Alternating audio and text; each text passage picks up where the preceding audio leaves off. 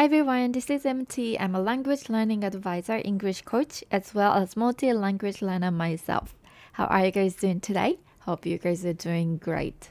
This morning, when I was jogging, I found a very small uh, snowman on the sidewalk or the pavement. It had a branch sticking out of his head. It was so cute and it made me smile. Alright, let's get started. Today, I'd like to talk about a book I read recently. I read a Japanese book called Social Psychology of Language, which is written by Shinichiro Okamoto, and it has a subtitle Whether or not you can convey the message that you really want to convey.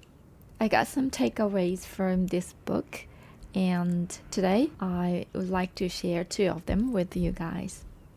The first one is there are two types of conversation. One is to deliver information, and the other one is to let others know you are caring about them. I think the first one is straightforward. We talk in order to deliver some kind of information or story, right? So let me explain the second one. For example, you are in the elevator of your office building somebody you know a little bit, but not that well, enters the elevator or the lift and says hi to you. Then you might start talking about the weather. It's cold today, isn't it? It's getting hot these days. The writer says that you are not trying to deliver the message, but to deliver the care or consideration to others. It is like you are conveying the message of I'm not ignoring your existence it was kind of aha moment to me. To be honest with you, I'm not really good at this kind of conversation.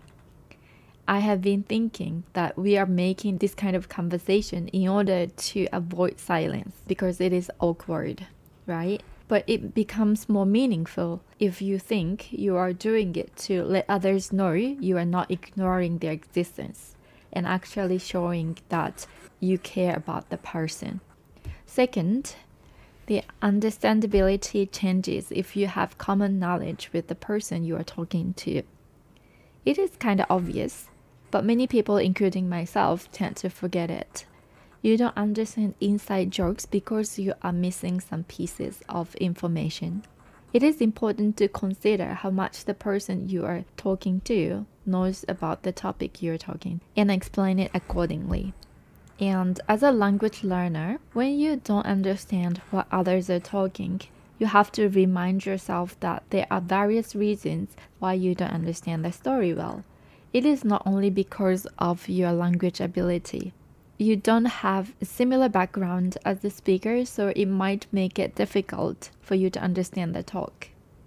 Okay, so today I wanted to share these two takeaways I got from the book I recently read.